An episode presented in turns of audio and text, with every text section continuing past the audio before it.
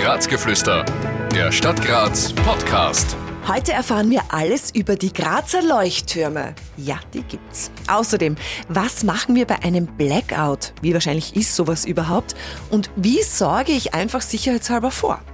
Das gibt's heute in unserer Folge mit dem Sicherheitsmanager der Stadt Graz.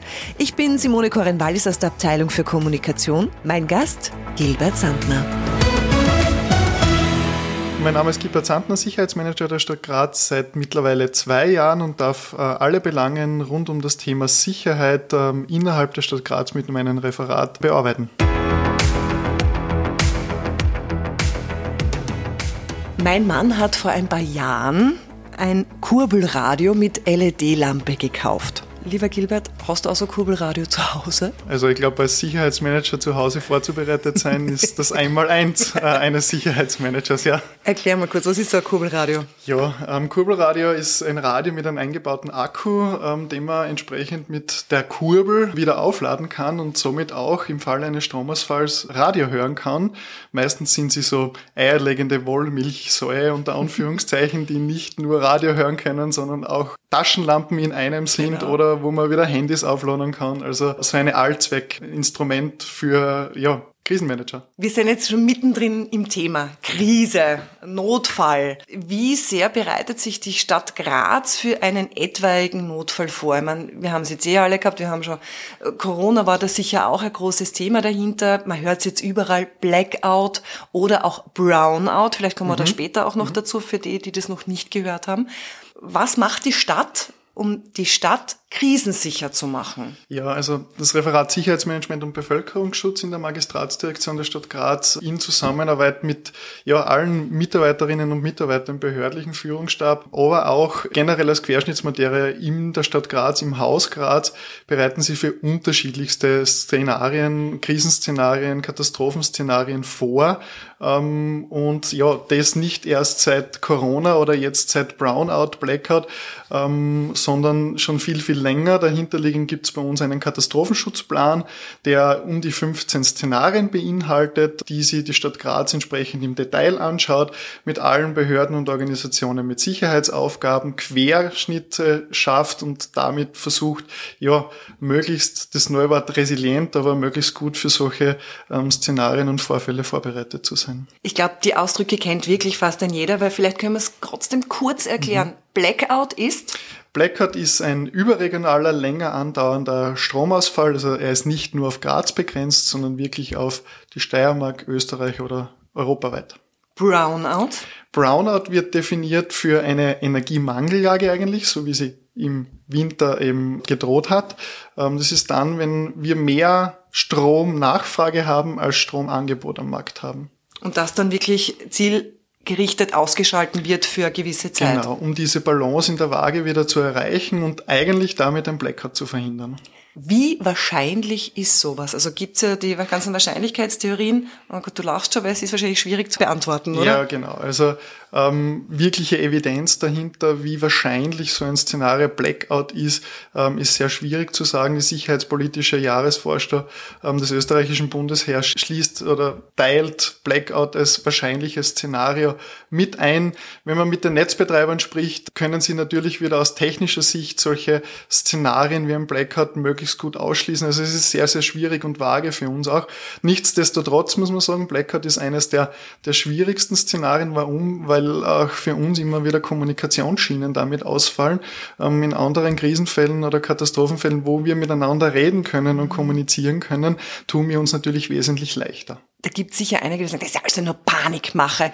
Aber ich denke mir doch, lieber vorbereitet zu sein, oder? Und es kommt nichts daher, als es kommt was daher und man steht dann da und denkt sich, ja, super, und was machen wir jetzt? Ja, genau. Also ich vergleiche es immer vorher, wie ich zu Hause einen Feuerlöscher habe. Ich hoffe auch nicht, dass zu Hause bei mir irgendwo ein Brand ausbricht, aber ich habe deswegen genauso einen Feuerlöscher daheim und wenn ich darauf vorbereitet bin und das Feuer löschen kann, dann ist mir hoffentlich nicht mehr passiert, als wie der kurze Schrecken eigentlich. Ja? Wie vorbereitet ist man jetzt? Also was macht die Stadt Graz? Hast du irgendwie zum Beispiel Beispiele?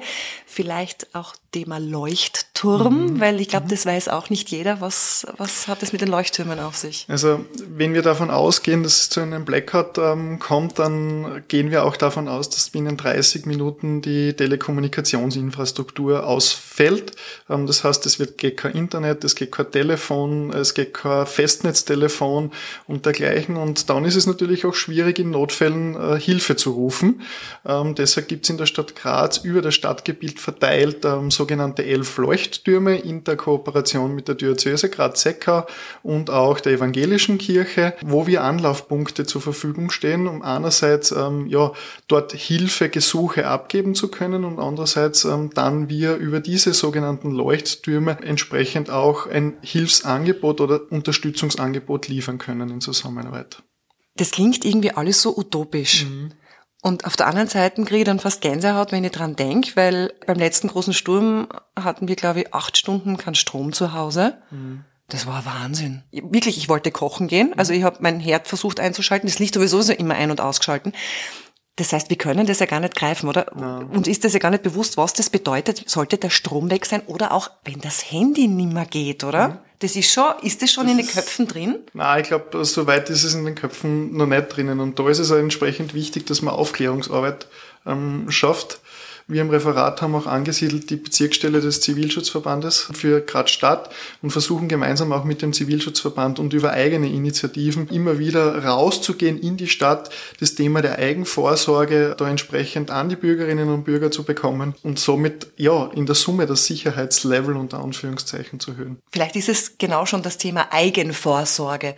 Was kann ich als Grazerin, als Grazer machen, damit ich zumindest vorgesorgt habe. Wichtig ist, glaube ich, in der, in der Eigenvorsorge für sich selbst einmal unter Anführungszeichen ein sicheres Zuhause zu schaffen, ja, ähm, dass ich zu Hause entsprechend Lebensmittel vorgesorgt habe, dass ich zu Hause natürlich auch Trinkwasser vorgesorgt habe, auch wenn wir dahinter liegen der Stadt Graz und als Haus Graz ähm, daran arbeiten, die, die Dinge wie Wasserversorgung und Co. auch im Fall eines Blackouts sicherzustellen, ist es natürlich ein wesentlicher Part und Säule generell im Katastrophenmanagement die Eigenvorsorge der Bürgerinnen und Bürger. Ja.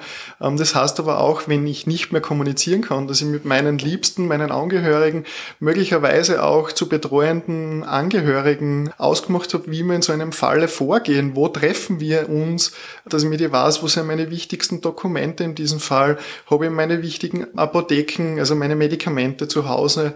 Und kann ich so ein paar Tage ähm, ja, über die Runden kommen im Endeffekt. Wir hoffen alle, dass es, wenn es so ein Fall eintritt, nicht zu lange dauert, wissen aber auch, dass durch einen Stromausfall natürlich Lieferketten, Logistikketten sehr gestört sind, kennen wir auch mhm. aus der mhm. Corona-Pandemie in diesem Fall, und dass es bis zum Wiederanlaufen etwas dauern kann und deswegen auch unsere Empfehlung, diese 10, 14 Tage vorzusorgen zu Hause und für sich ein persönliches Sicherheitskonzept zurechtzulegen. Weil man kann ja auch keinen Schalter dann umlegen und sagen, so, der Strom ist wieder da, es läuft alles wieder, das muss man dann auch langsam angehen. Ne? Genau, also da braucht es wirklich von, von der Wirtschaft, von ähm, Logistikunternehmen und Co. wieder einen, einen strukturierten Wiederanlaufplan eigentlich, dass das ganze Große und die Zahnräder wieder ineinander greifen. Es gibt ja eigene Folder auch von der Stadt Graz, einen Bevorratungsfolder, gibt's auch auf graz.at zum Download natürlich. Vielleicht kannst du da kurz auch einmal vorlesen, was sollte man wirklich alles daheim haben? Ja, also wir haben unter dem Motto Vorratshaltung leicht gemacht einen Vorrat für eine Person für zwei Wochen zusammengestellt, ähm, in Zusammenarbeit und Anlehnung auch an den Empfehlungen des Zivilschutzverbandes. Warum? Wir wollen da mit einer Sprache sprechen, ja, ähm, und entsprechend die Vorratshaltung wirklich leicht machen. Und da geht's von Getränken, viereinhalb Kilo Getreideprodukte, Fleisch, Fisch, Obstprodukte, aber auch Milch, Produkte und dann je nach Haushalt auch unterschiedlich sollte man denken, habe ich für meine Tiere, meine mhm. Haustiere entsprechendes Tierfutter zu Hause, habe ich meine Medikamente zu Hause, die ich brauche, ja, selbst als ähm, Jungpapa unter Anführungszeichen kann ich meine Liebsten, meine Tochter versorgen in dem Bereich. Ist das alles zu Hause und, und komme ich da ein paar Tage oder im schlimmsten Fall jetzt 14 Tage über die Runden. Was ich aber da mitgeben möchte, es wird sehr, sehr viel über Vorratshaltung gesprochen. Wichtig ist, dass man das zu Hause haben sollte, wo es einem auch schmeckt, weil es bringt nichts, ähm, die, die Müsli-Riegel vorzuhalten, die ich dann nicht mag. Und ähm, also ich glaube, man sollte schon mit einem gesunden Hausverstand an diese Sache auch rangehen. Ja. Einfach beim nächsten Einkauf ein paar Dosen, oder? Konservendosen, einfach ein bisschen was, dass man einfach sagen kann, man kommt da mal ein bisschen genau. über die Runden. Muss ich natürlich auch Gedanken machen bei Konservendosen, wie wäre mit ihr auf? Ha! Also das ist schon so ein Thema, das Vorratshaltung schon ein bisschen ein persönliches Sicherheitskonzept ähm, benötigt und vor allem natürlich im städtischen Raum schwieriger, aber ähm, ja, Möglichkeit mit einem Gaskocher, Gasgriller, mhm. das ähm, am Balkon aufzuwärmen, ist gegeben und ähm, muss man sich entsprechend auch vorab durchdenken. Ja. Aber in der Stadt wahrscheinlich schwerer umzusetzen als am Stadtrand oder auch außerhalb der Stadt? Jein, würde ich jetzt einmal sagen. Also ich glaube, wenn man sich selbst Gedanken macht, ähm, wie man das in seinen eigenen vier Wänden umsetzen kann. Vielleicht ein bisschen mehr Herausforderung in der Summe, ja, als wie am Stadtrand in dem Bereich, aber auf alle Fälle ähm, durchführbar und umsetzbar. Es gibt noch eine andere Checkliste, da steht auch Dokumentenmappe und Notfallrucksack. Mhm. Bitte erklär uns das noch kurz. Ja, wichtig ist ähm, das Thema Vorratshaltung soll ja nicht nur auf ein Szenario wie Blackout sein. Also wir sehen es jetzt wirklich umfassend ähm, im Katastrophenmanagement, dass man sukzessive auf oder für unterschiedlichste Krisenszenarien vorbereitet ist und natürlich gehören da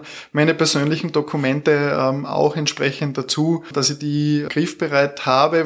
Was tun wir zum Beispiel beim Thema Hochwasser? Wenn ich meine persönlichen Dokumente griffbereit habe, da spare ich mir im Nachgang vermutlich viele Behördengänge und Wege, da wieder ähm, diese neu ausstellen zu können oder ausstellen zu lassen. Das soll eigentlich umfassend in ein Bevorratungskonzept, ein persönliches Sicherheitskonzept reinfließen. Ja. Das ist so ein bisschen bedrückend, ist das ganze Thema schon, oder? Wenn man sich immer mit dem befasst. Ist, ich sag gern, wir gehen jeden Tag dennoch gerne mit einem Lächeln rein und lachen auch draußen gerne.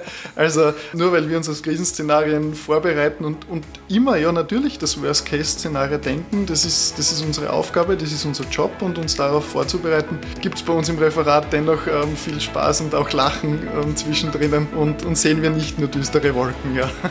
Alle Infos und worüber wir da jetzt alles gesprochen haben, das findet ihr übrigens auch auf sicherheit.graz.at. Graz die Stadt meines Lebens. Hier die Vorschau fürs nächste Mal. Da schauen wir, mehr oder weniger, in den Grazer Boden hinein und welche Schätze da schon gefunden worden sind. Wir hören uns. Ich freue mich. Ein Podcast der Stadt Graz 2023. Alle Rechte vorbehalten.